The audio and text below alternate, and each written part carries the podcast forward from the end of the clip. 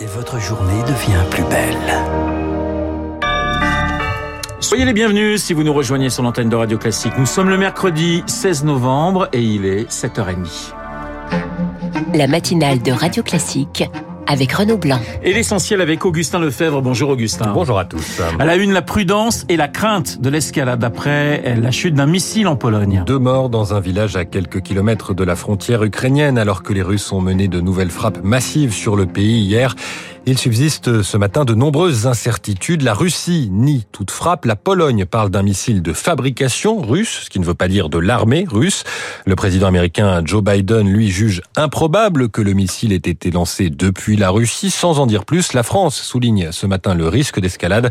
On devrait en savoir plus rapidement, estime le général Jérôme Pellistrandi, rédacteur en chef de la revue Défense nationale. L'hypothèse la plus grave étant une frappe délibérée de la part de la Russie sur le territoire polonais, et donc cette provocation pourrait entraîner une escalade extrêmement dangereuse, mais il peut y avoir d'autres hypothèses comme euh, une défaillance euh, d'un missile. Il est clair que euh, les, les autorités, je pense au président Joe Biden ou Emmanuel Macron, auront les éléments d'information de manière très précise dans euh, les heures qui viennent. Donc euh, pas de précipitation, mais une vigilance extrême. Le général Pellistrandi, interrogé par Pierre Collat, une première réunion du G7 a eu lieu en urgence aujourd'hui. Euh, ce sont les ambassadeurs de l'OTAN qui vont discuter des suites à donner. Et déterminer la nature de l'incident qui sera crucial pour y apporter une réponse. Car la gamme de répliques est large de la condamnation ferme à l'entrée en guerre des Occidentaux pour soutenir un membre de l'alliance agressée. Amélie Zima chercheuse à l'Institut de recherche stratégique de l'école militaire, détaille ce qu'il pourrait se passer si ce tir s'avère intentionnel. Une attaque contre un État membre, c'est considéré comme une attaque contre tous les membres de l'Alliance. Hein, c'est euh, la clause de l'article 5. Et on a déjà, par exemple, le, président lituanien qui a affirmé que euh, chaque pouce du territoire de l'OTAN doit être défendu. Donc voilà, on a déjà cette idée que l'article 5 pourrait être déclenché. Ça nécessite une évaluation au sein du Conseil de l'Atlantique Nord qui se réunit soit en format ambassadeur, soit euh, les chefs d'État et de gouvernement ou les ministres. On décide par consensus qu'on invoque l'article 5 et que les alliés décident de fournir l'assistance qu'ils jugent nécessaire d'apporter. Donc ça peut être de la logistique, du renseignement, de l'aide médicale. La réponse armée n'est pas non plus une réponse automatique. Un propos recueilli par euh, Zoé Pallier, publication euh, il y a quelques minutes du communiqué final du G20. La plupart des membres condamnent fermement cette guerre qui sape l'économie mondiale. Et nous en reparlerons dans les spécialistes juste après ce journal avec Yves Bourdillon du service international des échos. 7h33 sur Radio Classique, l'Amérique de retour. Promesse de Donald Trump cette nuit. Le milliardaire a officiellement lancé sa candidature pour 2024. La route vers la Maison Blanche est encore longue pour l'ex-président, désormais qualifié de loser, perdant par une partie du camp républicain après les résultats décevants des midterms et les élections de mi-mandat.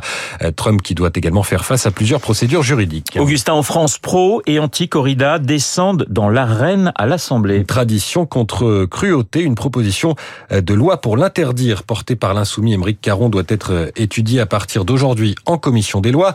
Elle sera débattue dans l'hémicycle le 24, si le temps parlementaire le permet, et quoi qu'il en soit, elle a peu de chances d'être adoptée, mais le sujet est explosif, des, manifestations de chaque camp sont prévues le week-end prochain, et à l'Assemblée, il fait polémique au sein même de la majorité, Victoire Fort. Le gouvernement est contre l'interdiction de la corrida, mais le sujet n'en finit pas de diviser la majorité, à tel point que le groupe Renaissance a décidé de laisser ses troupes libres de leur vote, mais d'insister sur une chose, Sylvain Maillard député de Paris. Liberté de vote, euh, mais avec euh, résolument une lutte contre l'antispécisme qui pour nous est vraiment un vrai danger. Il votera pour l'interdiction à titre personnel. Sur les mêmes bancs, Jean-René Cazeneuve assume la position inverse, farouchement contre l'interdiction de la corrida. Demain, nous interdirons le foie gras, et puis après, nous interdirons les huîtres parce qu'on les mange vivants, et la chasse à cour, et, etc., euh, etc.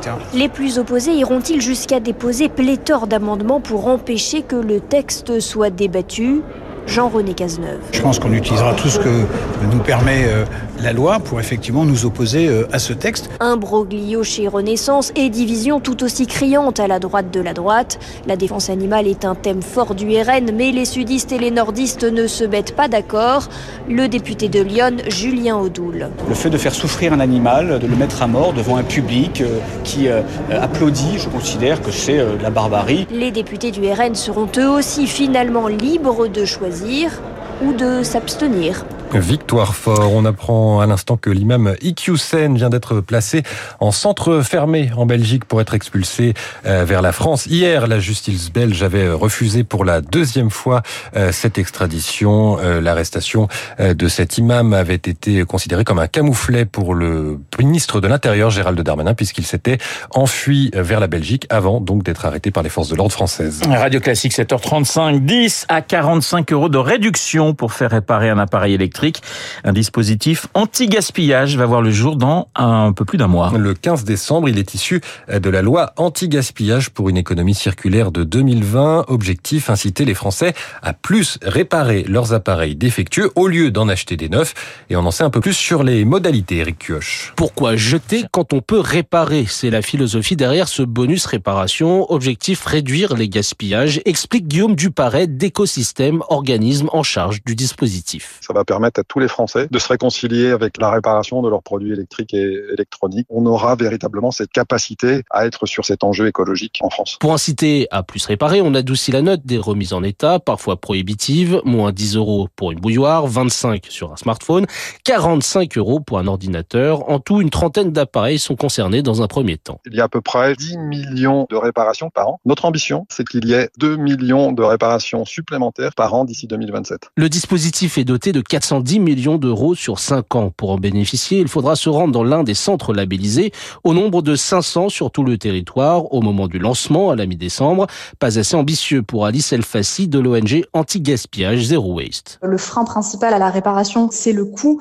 10 à 45 euros, ce ne sont pas des montants qui sont suffisants, effectivement, et 500 réparateurs, c'est peu. C'est un début, mais on n'en est plus au stade où il faudrait du début. Le nombre de réparateurs doit tripler d'ici le printemps 2023 et les remises pourraient aussi augmenter si les objectifs ne sont pas atteints. Eric Cuoche et la liste de ces réparateurs sera disponible sur le site écosystème.eco. Augustin, les premiers marins de la route du Rhum devraient arriver dans les prochaines heures à Pointe-à-Pitre. Après une semaine de traversée de l'Atlantique, Charles Caudrelier sur le Maxi Edmond de Rothschild est en train de faire le tour de la Guadeloupe. Il est à moins de 30 000 de l'arrivée. François Gabard sur SVR Lazartigue n'est pas loin derrière. Enfin, on part sur la Lune pour terminer ce journal. Du moins, on essaye. Depuis 7h04, une fenêtre de décollage s'est ouverte pour la fusée Artemis de la NASA. Son départ a déjà été repoussé deux fois. Cette fusée SLS, la plus grande du monde, doit faire le tour de notre satellite, prélude à une future exploration de la Lune. Le journal de 7h30 présenté par Augustin Lefebvre que nous retrouverons à 8h30, 7h37 sur notre antenne dans un instant. Dans les spécialistes, Yves Bourdillon du service international des échos, nous allons bien revenir sur ce missile qui a touché la Pologne. À tout de suite.